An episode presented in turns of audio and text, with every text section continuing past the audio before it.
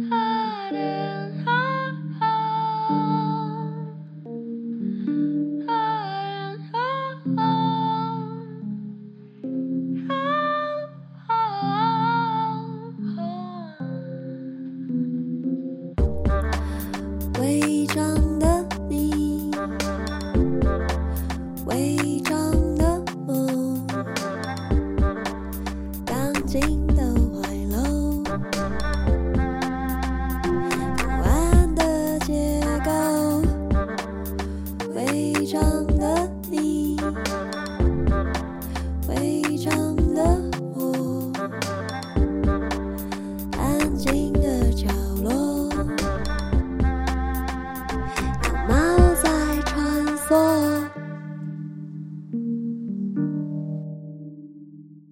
大家好，欢迎收听《违章女神纯读书》这一集。我想要读的是《行星与书店》，作者金草叶，译者郭成伟，绘者崔颖浩，由漫游者文化出版。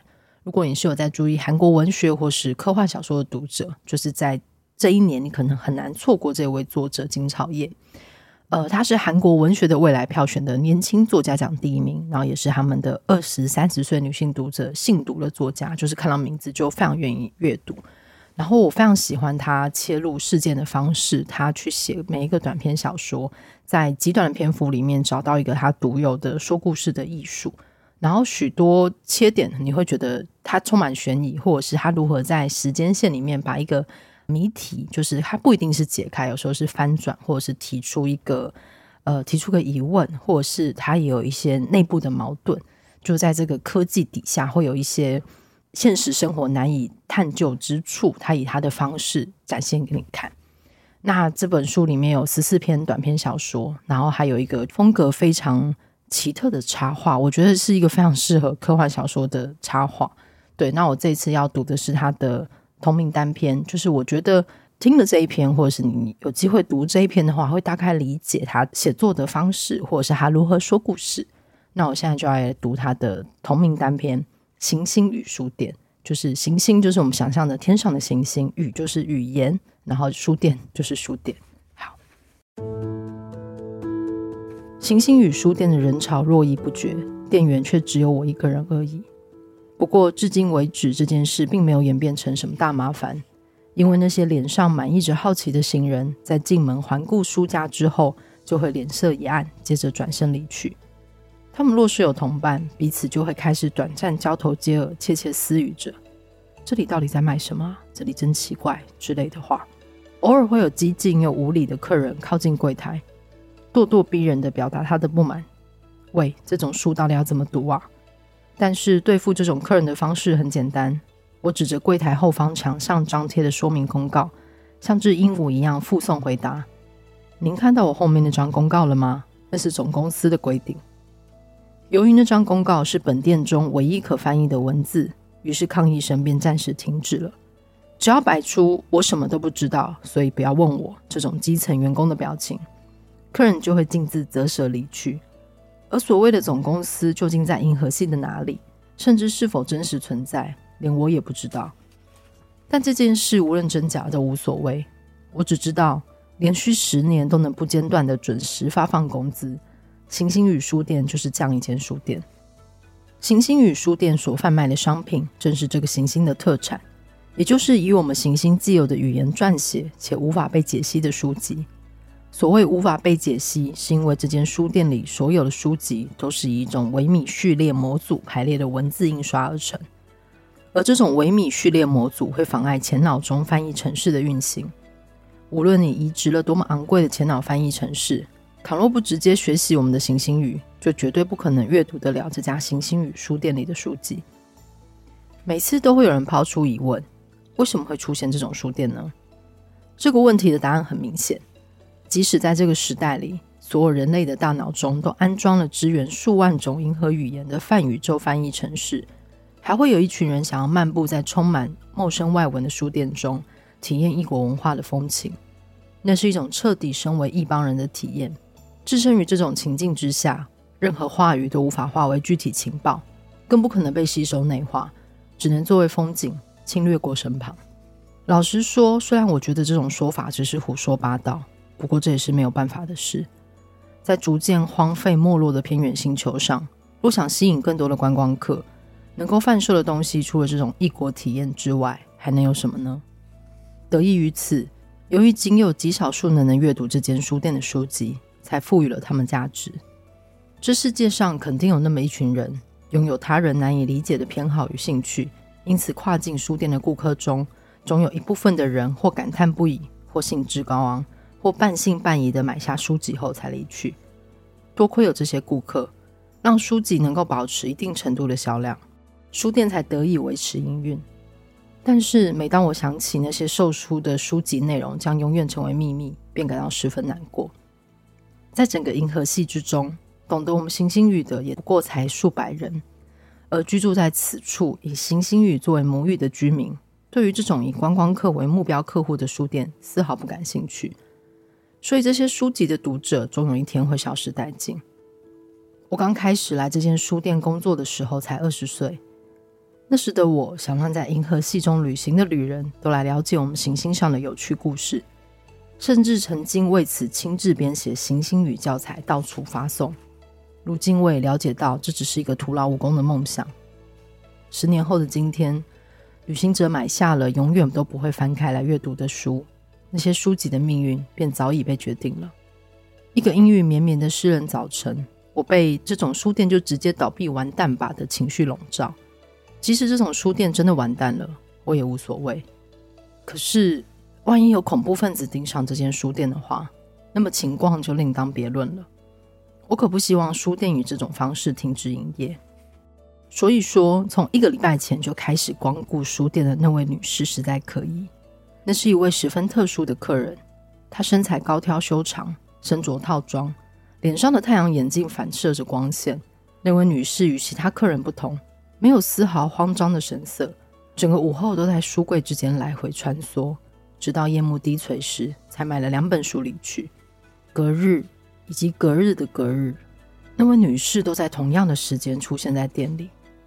我每天都在观察着她，她每次都会买个两三本书后才离开，但我却感到疑惑：到底为什么她要买那么多本根本无法阅读的书籍呢？这周间的某个书店休息日，我猜想着那位女士今天是否又会出现。我就住在书店旁的两层建筑中，因此靠在窗边观察整条街道。随后便看见那位女士站在书店紧闭的大门前，凝视着书店。她究竟想做什么？当天晚上，我看见一则让人困扰不已的新闻。新闻中透露，有恐怖分子团体正在银河系中游荡，进行各种骇人听闻的恐怖行动。他们标榜自己是前脑移植解放战线，而他们进行恐怖活动时的统一装束，便是昂贵的套装与完全遮掩面容的太阳眼镜。我的天哪，那位女士不正是这种装扮吗？但是恐怖分子为什么会来到这种偏僻的行星上啊？新闻正持续播报着相关消息。据说那些恐怖分子会做出阻碍前脑的恐怖行动，妨碍前脑。前脑的价值不正是行星与书店的核心吗？他们怎么可以做出如此令人毛骨悚然的事情？难道这个女人想要利用这些书籍来进行妨碍前脑的恐怖行动吗？唯独这件事，我必须阻止她。即使我已经对这里所有的一切、异国体验以及看不懂的书籍等感到厌烦不已，我也依旧是少数能够看懂这些书籍的读者。只要我还活着，这些书籍就有他们的价值。如果要把这些书籍利用在妨碍前脑之类的恐怖行动上，我绝对不会坐视不管。今天那位女士又出现了，他如同往常一样徘徊在书柜之间，挑选完心仪的书籍后，走到收银台前。站在收银台前的女士摘下太阳眼镜，将其折起后放进口袋里头。她的长相比想象中还来得要和善。我开口问道：“请问你需要帮忙吗？”女士没有回答我的问题，而是把选中的书籍放在收银台上。她的视线越过收银台，停驻在我身后的墙上。这种态度实在让人起疑。起初，我担心这位女士的口袋藏着手枪之类的武器，因此紧紧地盯着她。然而，在她看向我身后的墙面时，我也不经意的随着她的视线转头，看见后墙上挂着的招牌。在总公司来更换新的招牌之前，旧招牌就这样一直挂在原处，但是尚且堪用。上面的文字是以行星语写成，但由于是手工制作的板子，所以还是能够利用翻译程式来进行解析。不好意思，那位女士突然开口向我搭话，我吓得差点晕倒。只见对方笑着对我说：“比起行星与书店，我觉得雅斯特洛书店这个名字更好。”是啊，本来雅斯特洛书店才是我们的书名。我一边被动的回应他的话，一边观察他的行动。可是总公司那边要求我们统一招牌。女士说着：“原来如此。”面上露出遗憾的神色。虽然这只是一个普通的反应，但我也绝不能掉以轻心。这本书多少钱呢？对方再次向我抛出问题，也许是故意如此，想让我卸下心防。他一定是在经过好几天的测试之后，特别选在今天进行真正的恐怖行动。我紧张的回答道：“这本书……”就在我正要说些什么时，突然察觉到了一件事，并因此张大了嘴巴。女人再次问道：“请问多少钱呢？”我无法继续回答她的问题，因为就在几秒前，我忽然发现一个惊人的事实。那就是这位女士说出来的话语，并不是平常那种通过翻译程式发出来的声音。这位女士打从一开始就是使用行星语跟我对话。我脑袋一片混乱，开口问道：“您会说这里的语言吗？”女士点了点头：“没错。”那么您能读懂这本书喽？当然。您怎么会行星语？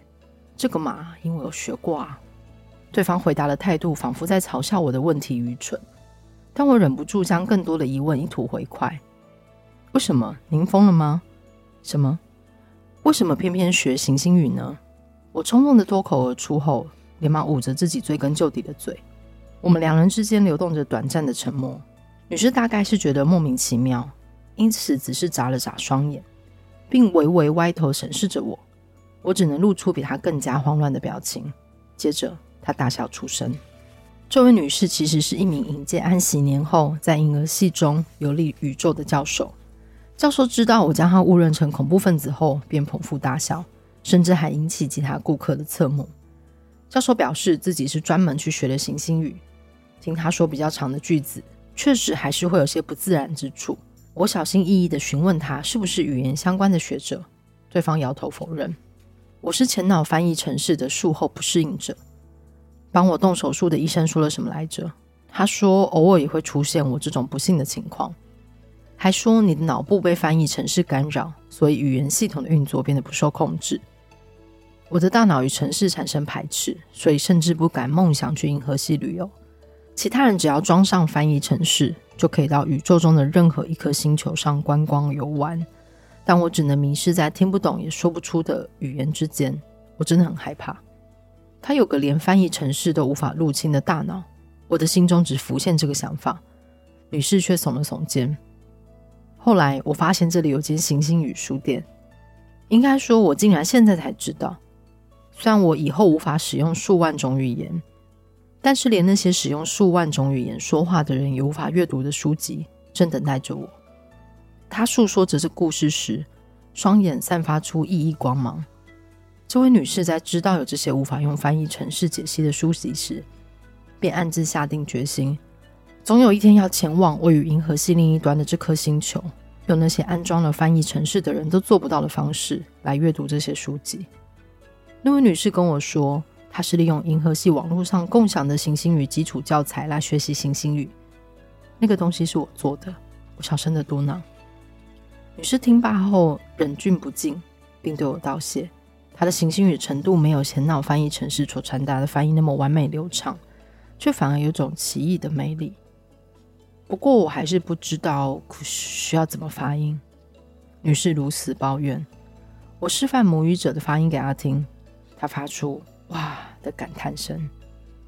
她来自遥远的银河系某处，为了阅读那些无法被其他人解读的书籍，千里迢迢来到此地。对于这样的他，我忽然感觉对方就像是我认识了超过十年的挚友。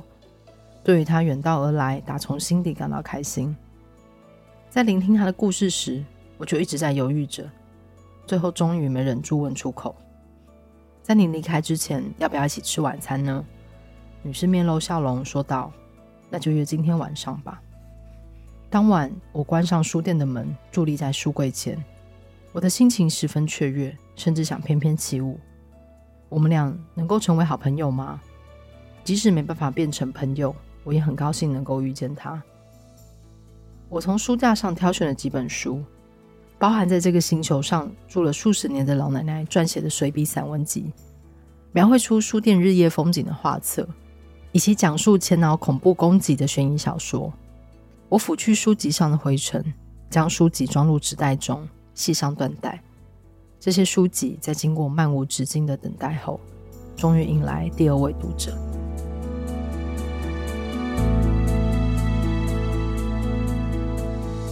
好以上就是星星与书店，有没有觉得很美呢？而且我觉得，呃，如果是对于书店从业人员，或是对呃译文产业跟出版现在有兴趣的朋友，读到这篇应该都会觉得有一点点被触动的吧？